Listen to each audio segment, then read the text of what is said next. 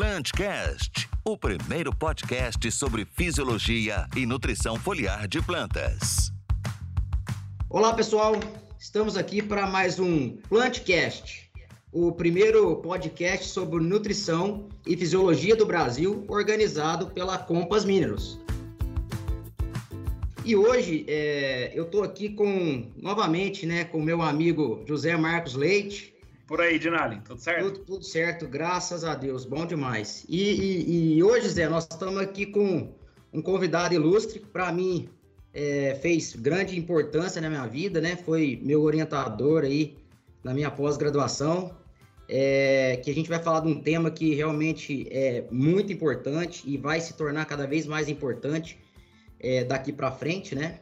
Nós estamos aqui com, com o professor doutor Luiz Roberto Guimarães Guilherme, conhecido como Bebeto ou Bruce Willis de Minas Gerais, né, professor? Mais ou menos por aí, eu estou errado. Boa tarde, Dinali, é, Zé Marcos, tudo bem? A todos que estão bom, acompanhando esse, esse podcast.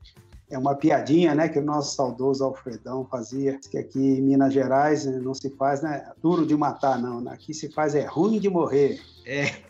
Então é um prazer estar com vocês aqui para falar sobre esse assunto que nós vamos comentar sobre biofortificação. É isso aí, pessoal. E hoje, o Bebeto adiantou aí, nós vamos falar de biofortificação de alimentos, que tem tudo a ver com o que nós aqui da, da Compass Plant Nutrition fazemos, né? Fornecer nutrientes é, para as plantas, né? E essas plantas fornecer os nutrientes aí essenciais uh, ah, para a gente, para nós, uh, seres humanos.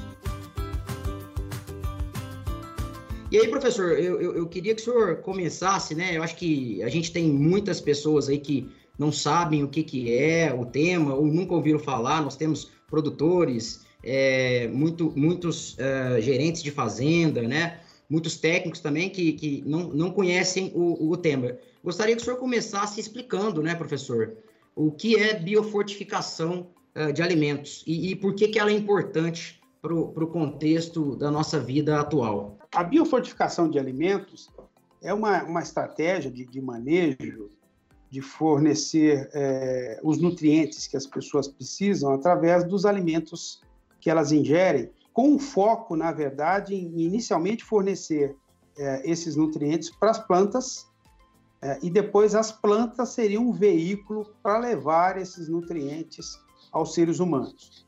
Então, a biofortificação, é, o bio vem de, de, de, condições biológicas, e fortificar é uma característica de, de que ela vai ter teor de nutriente, aqueles nutrientes que são importantes para as pessoas, é, em, em quantidades, em níveis mais elevados do que os alimentos tradicionalmente que são consumidos pelas populações. Então, em suma, seria você conseguir, é, através de uma dieta que contém alimentos com teores mais elevados do que os normais, de nutrientes importantes para o desenvolvimento humano, certo?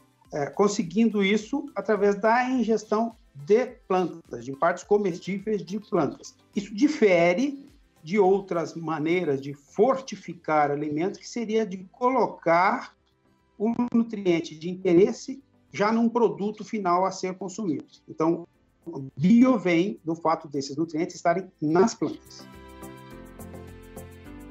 Entendi, professor. Eu acho é interessante né, esse tema. Eu também gosto muito desse tema de biofortificação.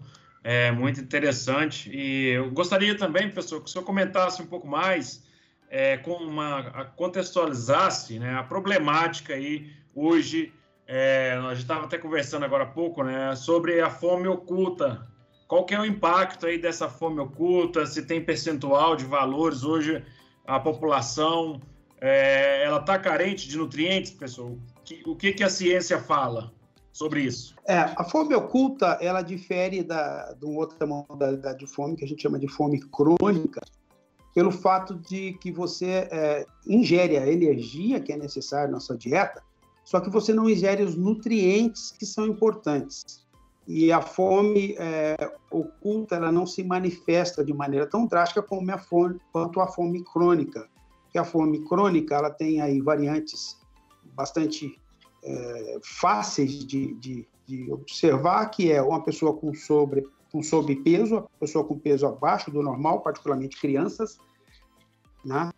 e ou uma, uma criança pequena, com tamanho menor do que o normal. Ah, já a fome oculta, ela, ela pode acontecer em, em pessoas que ingerem muito alimento. Aliás, é, grande parte da população mundial tem excesso de peso e pode ter essa fome oculta. Ah, então, em termos genéricos, o mundo ainda, o mundo todo ainda, é, a, a, deficiência de energia ou a fome crônica prevalece. Mas há estudos recentes, e aí é o interessante é que esse estudo foi realizado em diferentes regiões e ele compartimentalizou aqui no caso do Brasil, que está dentro da América Latina e do Caribe, a, a fome a, oculta, que é a deficiência de nutrientes na América Latina e no Caribe, hoje ela atinge mais pessoas do que a fome crônica. Tá? Essa situação, esse ano, possivelmente pode mudar em função da, da pandemia, porque muitas pessoas possivelmente vão entrar no ranking de pessoas que têm fome crônica, né, que deixam de, de ingerir o mínimo de energia, mas esse é um problema. E a fome é, oculta, ela é um problema particularmente para essas pessoas que têm essas dietas com, com, excesso de energia ou que estão obesas, que estão com sobrepeso. Então, é, de uma maneira geral, no mundo, quase 2 bilhões de pessoas hoje têm deficiências de micronutrientes. Isso é quase um terço da população. Por outro, por outro lado, a gente tem quase 2 é, bilhões de pessoas obesas, né? Com, obesas não, com sobrepeso. As obesas mesmo dá mais ou menos 10% da população mundial. É, os países mais ricos é os que têm pessoas mais obesas essas pessoas também têm essa deficiência de ingestão de nutrientes. Então, os números não são nada confortantes, né? E, particularmente no caso da fome oculta, aí ela às vezes se mistura com, com a fome crônica, é um problema muito sério para crianças. Nós temos aí é, 150 milhões de, de crianças no, no, mundo, isso dá quase, crianças abaixo de 5 anos, isso dá quase é, 20, 25% da, dessa faixa etária, que são crianças muito menores do que deveriam ser, né? Essa expressão em inglês é usada, chama stunted. E temos aí é, quase 50 milhões, um pouco mais ou menos, a estatística varia um pouco, isso dá 7, 8% da população dessa faixa etária no mundo de crianças que têm o peso abaixo do que deveriam ter. Muito disso está relacionado à falta de ingestão desses nutrientes muito importantes.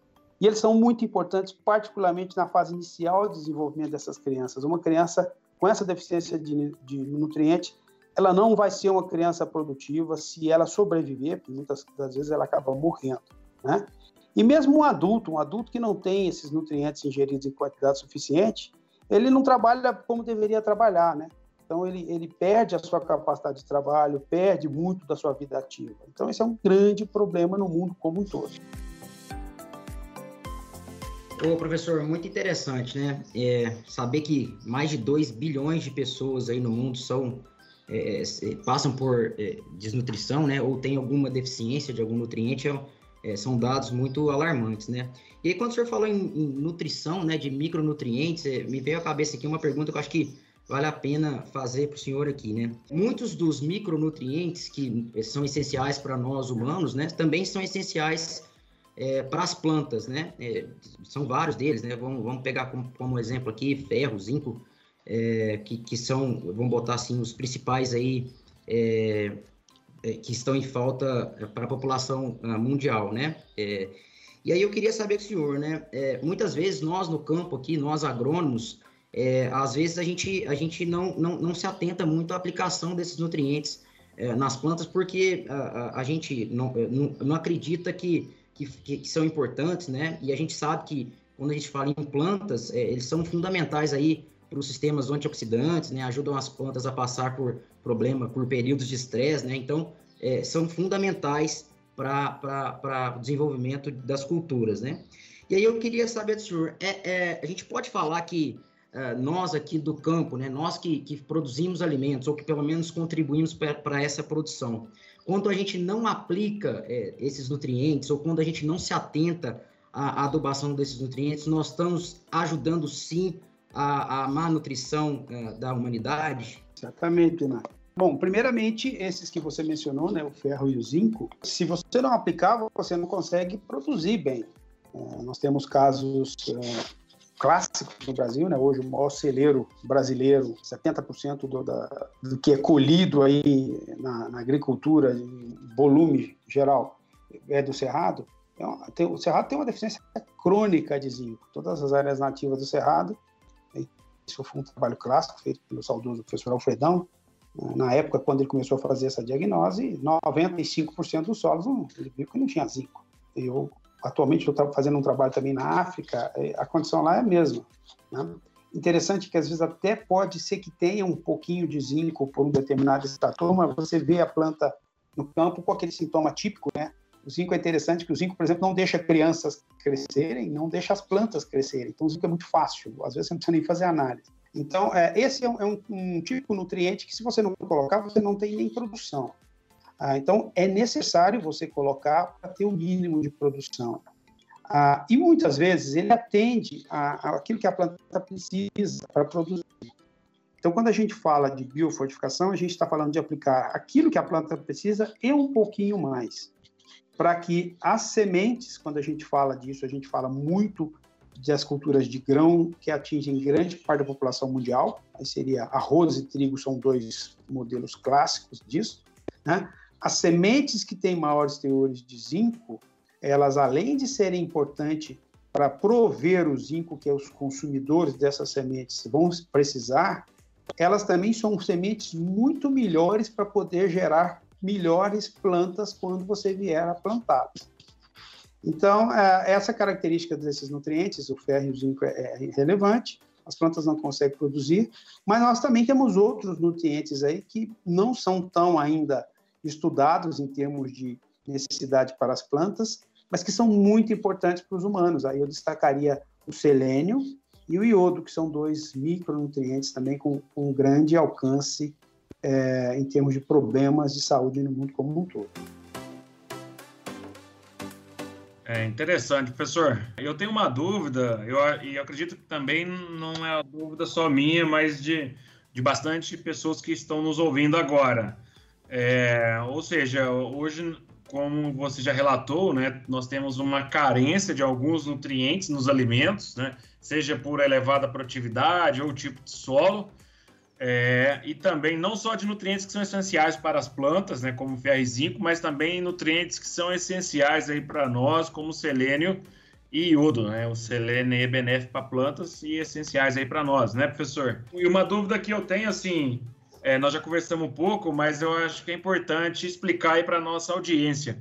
É, é, tem algum programa específico que fala sobre isso, sobre enriquecer nutrientes com as plantas e que você pudesse descrever um pouco melhor quais são esses, program esses programas e qual é a função deles hoje pensando a nível mundial e se tem algo específico hoje também para o Brasil. É, muito obrigado pela pergunta, Zé Marcelo, é muito oportuna. Essa ideia de trabalhar com enriquecimento de, de, nutrientes né, em alimentos ela é antiga, ela data do século XIX. A adição, por exemplo, de iodo e sal ela já é uma preocupação do século XIX na França. Existem relatos aí é, antigos. Agora, a preocupação de fazer isso via plantas, ela tem um pouco mais de duas décadas e em função até de, de um trabalho muito bem feito, a, o, o, grupo que formou né, o primeiro time trabalhando aí com essa ideia de colocar, de ter plantas com maior teor de nutrientes, esse grupo ganhou em 2016 o equivalente ao prêmio Nobel na agricultura, não existe prêmio Nobel na agricultura, mas existe um prêmio equivalente que é chamado de World Food Prize, né, prêmio para alimentos mundiais. Então, esse grupo é, que coordena um programa chamado Harvest Plus. Harvest é colher e Plus em inglês é mais. Esse grupo, já com mais de duas décadas de atuação nesta linha de pesquisa, de produzir alimentos com maior teor de nutrientes, micronutrientes particularmente, esse grupo ganhou esse prêmio. Então, é um trabalho que já, já tem mais de duas décadas e ele começou com foco em é, deficiência de ferro, é, anemia, deficiência de zinco e deficiência de provitamina A, certo? E acabou que esse, esse programa foi estendendo para outros uh, elementos, né? E, particularmente, também ele ampliou o leque num, num programa uh, relacionado a ele, no qual a gente está atuando já desde 2014 na coordenação aqui no Brasil, que é um programa chamado Harvest Zinc. Harvest, de novo, colher, e Zinc é do, do, do inglês zinco. Por que, que esse programa apareceu, né? Ele, e ele é mais recente? Na verdade, o Harvest Zinc eu, eu coordeno a partir de 2014, mas ele já tem uma década de, de, de atuação no mundo como um todo. Uh, a ideia é o seguinte: a gente pode trabalhar como o Harvest Plus trabalhava, e, e é, eu preciso enfatizar aqui que o Harvest Plus tem um braço no Brasil que é chamado de Bioforte, o programa da Embrapa, muito bem coordenado pela colega Marília. A, a ideia desse programa inicialmente era simplesmente trabalhar com seleção de material genético. Então eu tinha uma planta, por exemplo, eu tenho várias cultivares, né, milho, feijão, e algumas delas têm um potencial para produzir um grão com maior teor de nutriente de interesse. Então, através de seleção, esses materiais eram é, separados, né, num, num, conjunto de materiais avaliados, e aí, depois que essa característica via-se que, essa característica era fixada, o material era lançado. Bom, isso é possível é desde que você tenha os nutrientes de interesse no meio onde está sendo crescido a planta que você quer. Só que para nutrientes como o zinco, que eu acabei de mencionar há pouco, é, a situação no cerrado, se eu quero ter uma planta com alto teor de zinco num solo que não tem o nutriente, né, é, que o teor é muito baixo, eu preciso adicionar esse nutriente ao solo. Para zinco, isso é clássico. Se eu não colocar o mínimo, a planta não cresce. E eu tenho que colocar um pouco mais do mínimo para que ela cresça e tenha um teor maior de nutriente. Para selênio, a gente já está fazendo estudo com selênio há quase 10 anos no Brasil. O solo de cerrado também não tem selênio nenhum. Se eu não colocar selênio ou no solo ou na planta, a planta não vai conseguir crescer. Então, por isso apareceu esse programa chamado Harvest Zinc, que é uma variante da, da biofortificação que não trabalha apenas com aspecto genético, ela trabalha também com aspecto agronômico. Então, eu tenho que colocar o nutriente através de uma fertilização e uma adubação. Isso tem sido feito com muito sucesso. Nós já estamos trabalhando há seis anos no Brasil, na, na, desde 2014, com sucesso muito grande na, em arroz. O nosso foco aqui primordial é arroz, embora a gente. Isso é no Harvest Zinc, né? Embora a gente faça outros trabalhos com, com várias culturas. E o sucesso tem sido muito bom com zinco, com selênio e com iodo. Né? Até iodo está entrando nessa, nessa gama de nutrientes. Muito, muito interessante, né? É eu vejo que é, para nós que trabalhamos com agricultura, saber que a gente contribui para a melhor nutrição do mundo, né? É, principalmente nós trabalhamos com, com, nutrição de plantas, né? É, é, é muito gratificante saber que a gente está contribuindo com a nutrição do mundo aí e por isso que a gente batalha e, e, e trabalha é, incessantemente para estar tá, é, esparramando boas técnicas, né? Esparramando conhecimento para que cada vez mais é, produtores é, Brasil afora entendam que é, é fundamental colocar é, todos os nutrientes, né, todos os 17 pelo menos aí, nutrientes para as plantas, para que elas se desenvolvam bem, a gente consiga aumentar a produtividade e também consiga ter um alimento mais é, nutritivo, seja para o animal ou seja para nós seres humanos. É, é, muito legal, professor. E e o senhor comentou aí um pouco, professor, acho que vale a pena a gente ressaltar aqui, é, a gente falou muito aí de, de zinco, de ferro, né, que são nutrientes aí mais é, conhecidos, né?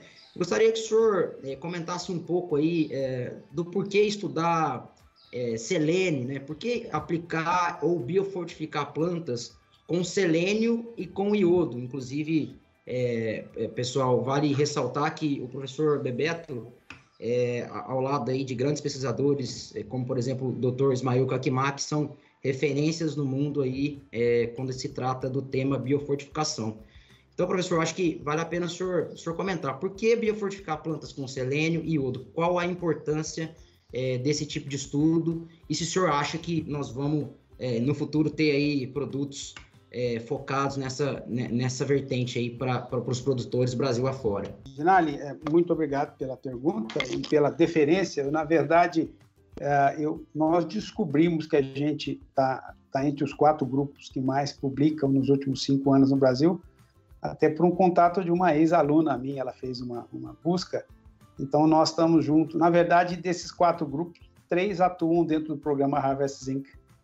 Uh, é um colega do Paquistão, o professor Ismail Kakmak, o grupo do Martin Broadley na, na Universidade de Nottingham e, e nós aqui na, na, UFLA. Então, nós somos os quatro grupos que mais produziram é, publicação e material com um foco muito grande em campo, porque isso tem que ser feito em campo, de 2015 a 2019. Mas eu devo enfatizar aqui também, para os que, os que estão nos ouvindo, que certamente a primeira pessoa a fazer uma pulverização com iodo numa cultura no Brasil foi o Dinali, esse que vos fala. Dinali fez o primeiro experimento, isso foi em 2014, né, Dinali? Foi a primeira isso. pessoa, eu tenho foi certeza, isso. foi o primeiro teste que nós fizemos da época, o professor Ismael Kakmak perguntou se a gente não gostaria de juntar o grupo. Aí o Dinali foi lá para o campo, pegou a bomba, o pulverizador, a gente aplicou iodato, iodeto, e colocava aquelas doses para saber se matava ou não. Ah, não matou, então agora vamos ver se aumentou o teor. O resultado disso está publicado no artigo de Nali, foi o primeiro artigo que trata da, uh, do aumento do teor de iodo em arroz, e foi um aumento assim estrondoso, 60 vezes, né, teor de iodo em arroz. A gente consegue mostrar hoje que com o teor de iodo que a gente conseguiu no arroz, quase 50% do iodo necessário para um estudante da UFLA, por exemplo, que vai comer arroz no bandejão, e já é, pode ser suprido via pulverização foliar, com uma técnica que você foi o pioneiro. Então, é muito interessante. Posso abrir um parênteses aí só para fazer Você sabia dessa, Zé, Zé Marcos?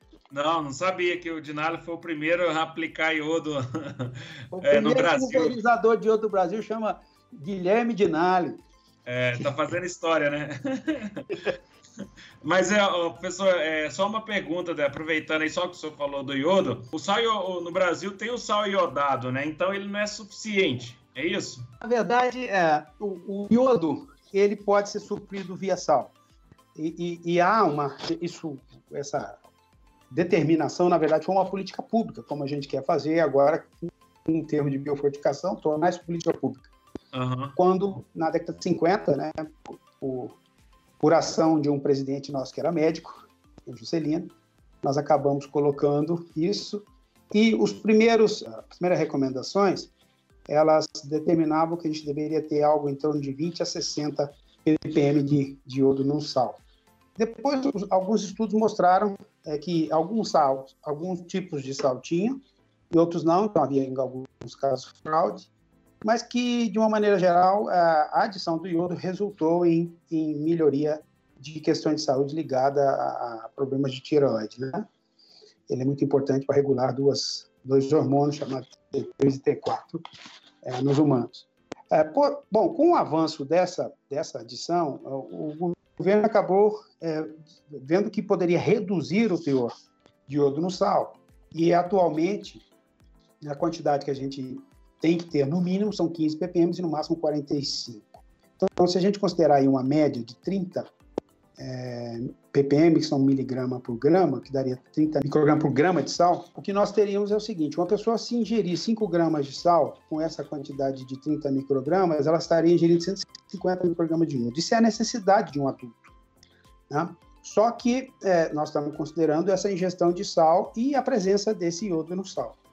Ah, se há um movimento, e a gente tem observado, de redução de ingestão de sal, ah, e, eventualmente, há até correntes que falam para ingerir outros, outras formas né, de sal, que tem menos sódio, muitas dessas formas não têm iodo, esse problema pode voltar a ser recorrente.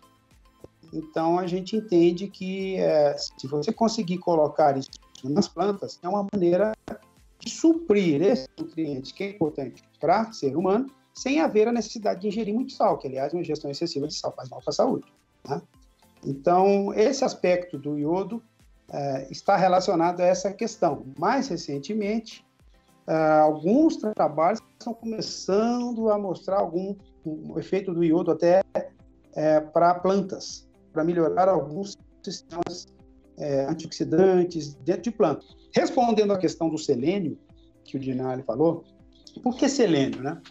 O selênio realmente ele é importante para animais, né, para animais em pastejo, importante para humanos, porque ele controla é, vários processos responsáveis por a, a atividade antioxidante. Né? A pessoa se ingerir uma dieta com selênio bom, boa, ela vai demorar a envelhecer mais, ah, porque controla basicamente uma enzima chamada glutationa peroxidase.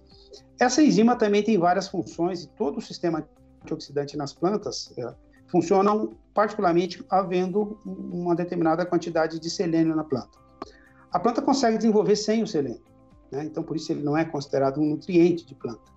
Mas cada vez mais é, estão aparecendo indícios de que a nutrição com selênio para as plantas pode tornar as plantas mais resistentes em condição de estresse, estresses dos mais variados, de temperatura é, alta ou baixa, é, de umidade, né? e até estresse contra a intoxicação com alguns elementos que podem vir a ser danosos para a planta. Então, ao colocar esse selênio na planta, com a intenção de prover selênio no grão ou numa folha, para que as pessoas possam ingerir selênio através da planta, nós estamos começando a ver cada vez mais benefícios na produção de várias espécies, particularmente se elas entrarem numa condição de estresse. Então, isso é um aspecto relevante e é, e é, bom que a gente tenha isso, porque é uma maneira a mais de nós tentarmos é, provar né, para o agricultor, porque o agricultor não vai querer colocar o, o nutriente na planta só para poder aumentar o teor no final, e se alguém não, não vai dizer, ó, não vai valorizar isso que ele está fazendo. Mas se a gente conseguir mostrar para o agricultor que ele vai colocar esse nutriente extra, e no caso do custo extra é, é pequeno, a gente já tem alguns dados mostrando isso, mas que além de prover é um alimento de melhor qualidade para o seu público-alvo, né, ele também vai ter benefícios na hora de colher a sua safra, de conduzir a sua safra. Isso passa a ser mais relevante ainda quando a gente quer ter essa estratégia de produzir alimento com melhor qualidade. Excelente, professor. É, o selênio realmente é, é, um nutriente, além de tudo, né, tem antioxidantes também. É, muita gente que está nos escutando aí deve, deve saber ou, é, é, ou deve ter em mente que tem que comer duas castanhas do Pará, né, professor? Ou castanhas do Brasil, né? Para conseguir a quantidade de selênio e, e, parece que o grupo, o grupo da UFLA viu que não é bem assim, né, professor? Acho que vale a pena comentar aí a, a, a, essa, esse episódio aí. O senhor pode comentar isso pra gente? É, se, se eu comer duas castanhas de Pará, do, do Brasil, é, eu vou estar tá bem de selênio? Sim ou não, professor? É, Dinalho, você também participou dessa aventura, né, Dinalho? Pode contar aqui, Zé Marcos. É outra aventura que ele participou, Zé Marcos. Esse Dinalho já fez muita coisa. Nós realmente fizemos um, um, um trabalho em nove é, regiões da Amazônia, englobando a Amazônia inteira, e lá em Sinop, você estava lá, né, Dinalho? Ficou perdido no meio da mata lá, quase que não conseguiu sair com as, com as castanhas. Levaram o mateiro, até o mateiro perdeu. até o mateiro perdeu, Zé, pra você ter noção do, do dia como é que foi. Mas foi, foi muito bom, foi legal demais. Então, Adinalho, você participou de uma das áreas de coleta, você viu que isso não é um trabalho fácil, né? Nós fizemos esse trabalho em toda a região amazônica. E, na verdade, a gente viu que a, a, castanha que tenha o teor de selênio mais alto é a castanha que, que aparentemente está mais próxima do rio. E, é, e, há uma certa ligação com o teor de selênio no solo, né? E eu tenho uma hipótese que, que isso está muito ligado ao sedimento que veio lá dos Andes, que tem, tende a ter um pouco mais de selênio.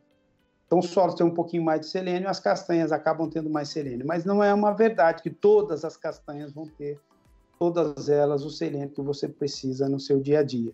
Né? Algumas sim, outras não. Então, é preciso estar atento caso é, a pessoa vá começar a observar aí a sua seu nível de, de selênio ou de glutationa peroxidase no plasma sanguíneo e, e olhar se tem realmente uma relação com o que ela está ingerindo, porque pode ser que essas castanhas não, não venham a suprir aquilo que ele precisa. E a gente consegue, através, a gente já sabe hoje, já fizemos experimentos vários aí com, com, algumas plantas leguminosas, essas que têm capacidade de acumular mais enxofre, elas são muito boas para acumular selênio.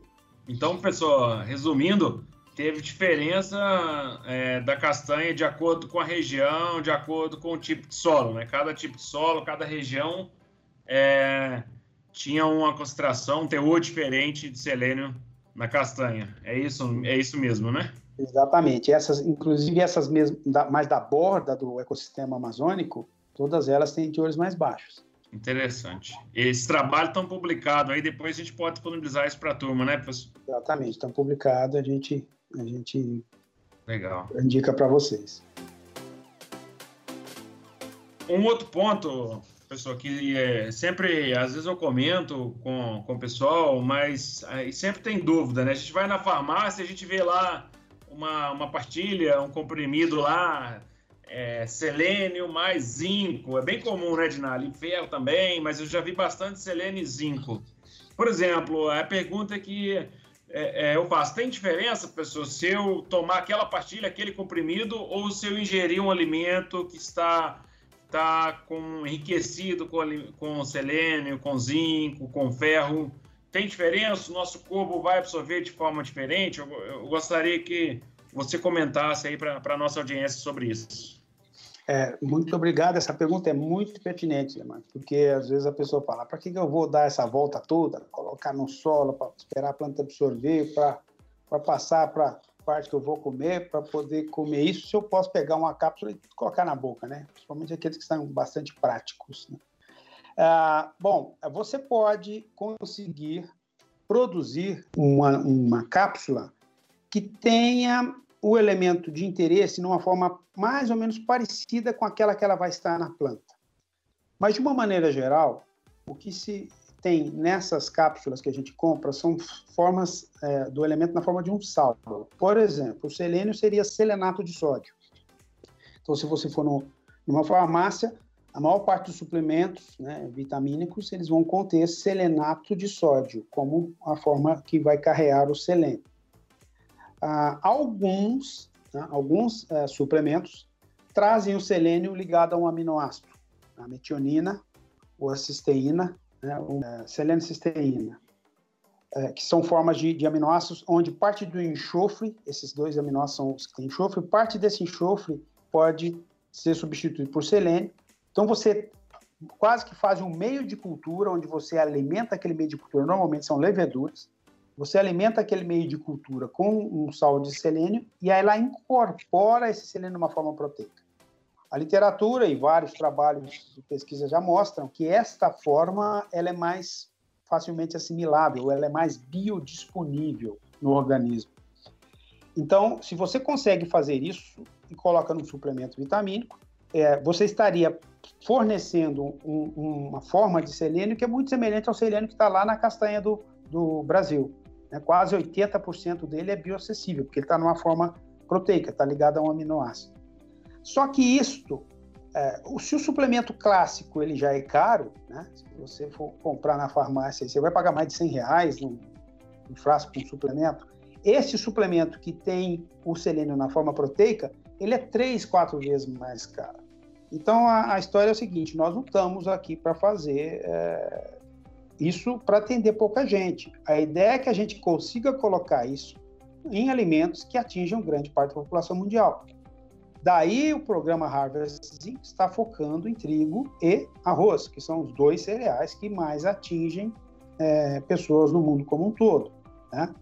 E um outro detalhe, nós observamos, é, no caso específico de selênio, nós fazemos também muitos trabalhos com brássicas. As brássicas são essas, essas plantas que, que têm a capacidade de acumular enxofre, né? elas têm um cheiro bem forte, então repolho, couve, etc.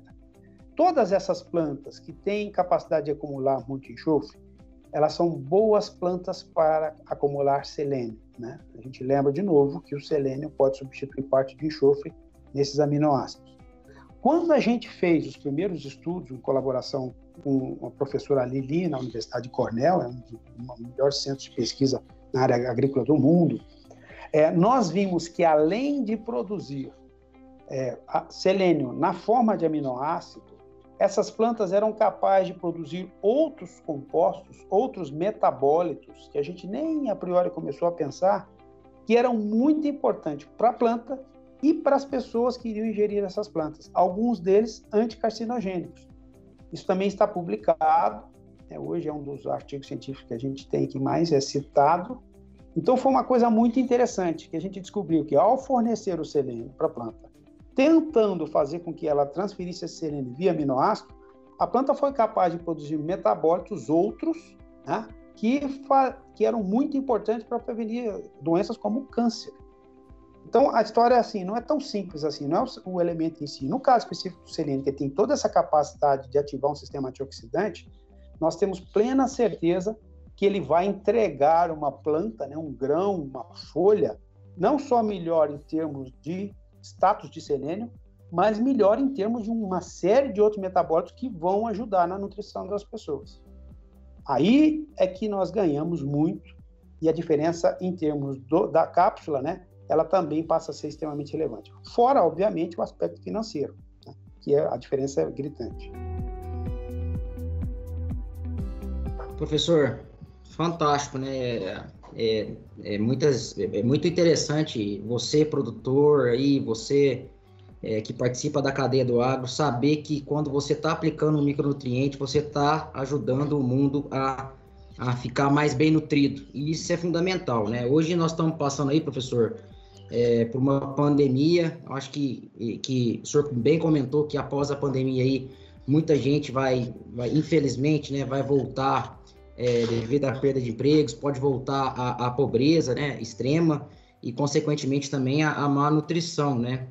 E o Harvest Plus, né, ele, ele está até com um webinar aí, é, teve um webinar né, disponível aí é, para focado uh, no, no que, na importância da, da, da biofortificação de, de alimentos para conseguir fazer com que pessoas é, que, que estão malnutridas, né? Seja, seja já estão ou que vão entrar na malnutrição, é, para que elas fiquem bem nutridas, né? Eu queria saber do senhor, professor, se, uh, se o senhor acredita que nós aqui do campo, né, e a biofortificação de maneira geral, ela pode sim contribuir é, para que as pessoas fiquem né, melhores nutridas e passem por, por pandemias como essa do coronavírus é, com, com a saúde melhor, né? Não somente é, relacionando nutrição à, à, à parte de, de, de, alimentação, mas também o sistema imunológico e esse tipo de coisa. Muito obrigado também por essa excelente pergunta, Diná.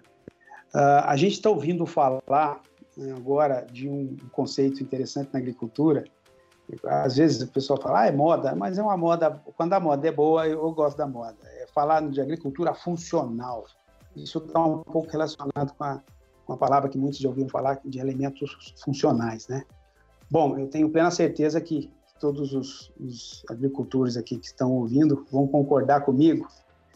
É, e, eu vou usar uma frase aqui que eu ouvi de um médico, eu participei de um debate há, um, há, uns quatro anos, num programa sobre agricultura, mitos e fatos da agricultura, e a gente estava falando em questão de alimentação, tinha um médico muito conhecido, e eu, na frente dele, né, mencionei uma fala que é de um outro médico, um pesquisador renomadíssimo da UFMG, que falava assim para os agrônomos ou os agricultores, né, falava assim, ó, nós médicos, nós não gostamos de saúde, nós gostamos de doença, porque se chegar um cara muito, muito saudável, nós vamos fazer o que com ele? Quem gosta de saúde são vocês, os agrônomos, né? os agricultores. Então, eu achei isso fantástico, falava assim, não saudável minha boca, né? Então, nós, nós, os agrônomos, os agricultores, somos responsáveis por prover medicina preventiva. E é isso que o mundo precisa.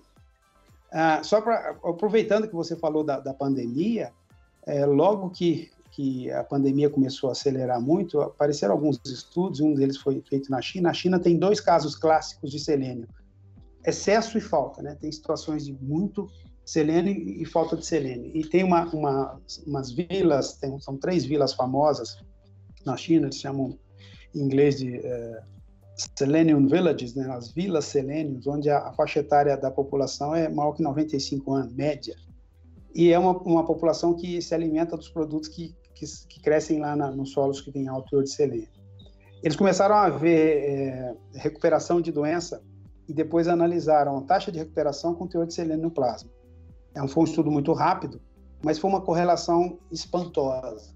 E alguns outros estudos começaram a ser feitos também com zinco. Então, por exemplo, zinco e selênio, no caso específico da pandemia, eles caíram assim no colo, né? Porque são dois é, nutrientes, micronutrientes muito importantes para sistemas imunes e para melhorar a tolerância, né? a resistência a uma série de doenças.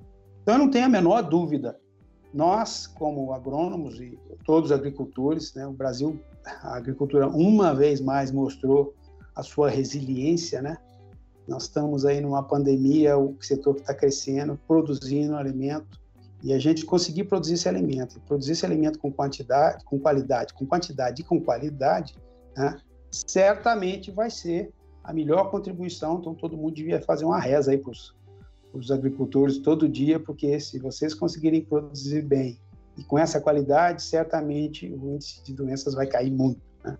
Então, eu já falei isso uma, uma certa ocasião. Todo mundo tem, tem que rezar muito, porque quem está na agricultura, num sol, sem água, na incerteza, ainda consegue produzir bem, e essa pessoa merece uma, uma estátua em cada, em cada cidade. Então, resumindo, eu não tenho a menor dúvida de que uh, essa contribuição é muito boa. Aliás, hoje existem duas linhas de, de pensamento e escolas que tratam da palavra agricultura biomédica ou biomedicina agrícola. Isso começou há quase 10 anos nos Estados Unidos, na Universidade do Colorado, e hoje tem uma grande linha de pesquisa e, e atuação assim propositiva na Europa, na França, com esse enfoque. É uma agricultura voltada para prevenção de doença. Então, ela tem uma ligação muito grande com a medicina. Ou a medicina com o aspecto de prevenção de produção de alimentos é, com alto teor nutricional e com valor de prevenção de doenças. Muito, muito interessante é, e muito pertinente aí, professor, sua fala no final, né? Falar que nós que trabalhamos com agro, produtor rural aí que, que arrisca tudo, né? E, e faz com muita paixão, além de tudo, além de sustentar a, a economia, é, fornecer alimento para o mundo, ele também é parte é, de, de, sustentar a, a, a saúde né, é, das pessoas no mundo, né? Porque produz alimento e produzir alimento com qualidade traz também saúde para os seres humanos. Poderíamos passar aqui, né, Zé, mais uns, sei lá, mais uma hora aí falando com o professor. É, eu, eu sou suspeito para falar, né, porque já convivi bastante e, e gosto muito de estar sempre em, contato com o professor falando. É, é, muito conhecimento, deve ter viajado aí por mais de 50 países aí, tô chutando aqui, não sei, mas com certeza tem muito conhecimento aí para passar para a gente. Pessoal, é, professor, é, muito obrigado aí pela, pela disponibilidade de estar com a gente aqui falando desse tema que é super inovador e, e assim, e está tá trazendo esse, esse tema para um, um, podcast focado em nutrição de plantas, né? É, que tem tudo a ver, né? É, que a gente viu aí durante o episódio, tem tudo a ver. É, para nós é uma satisfação é, fazer com que esse conhecimento seja mais esparramado, né? Essa é a principal ideia, né? Então fica aqui o meu meu muito obrigado pelo, pelo, pelo bate-papo aí. Bom, eu agradeço, Dinali, agradeço, Marcos. Eu parabenizo a Compass por essa iniciativa e por ser uma empresa pioneira né, nessa estratégia no Brasil. E eu tenho certeza aí que no, no futuro a gente, a gente vai estar daqui de cinco anos aí num outro patamar e, e a Compass vai certamente estar liderando essas ações. Então, eu acho que é, que é importante é, é, esse tipo de ação. Parabenizo vocês. E eu gostaria de parabenizar todos os, os agricultores, né, agricultoras e agricultores que estão nos ouvindo nessa tarefa árdua de produzir alimento e de produzir saúde para todo mundo numa situação particularmente crítica que é essa que nós estamos atravessando agora, mas que se Deus quiser logo logo vai passar. E aí a gente espera que a sociedade passe a reconhecer cada vez mais essa importante missão né, que todos esses agricultores têm aí. Os brasileiros, particularmente, não estão produzindo só para o Brasil, né? A gente estima aí que pelo menos 20% do mundo hoje está comendo é porque tem brasileiro produzindo. Então, mais uma vez, eu agradeço a vocês, parabenizo a Compras e estamos aí à disposição para outros debates futuros. Muito obrigado, professor. Bom, pessoal, então foi isso. É, eu agradeço a todos pela audiência e nos encontramos mais em outro Plantcast. Forte abraço a todos. O Plantcast é uma produção da Compass Minerals Plant Nutrition. A gente inova e nutre. O agro cresce.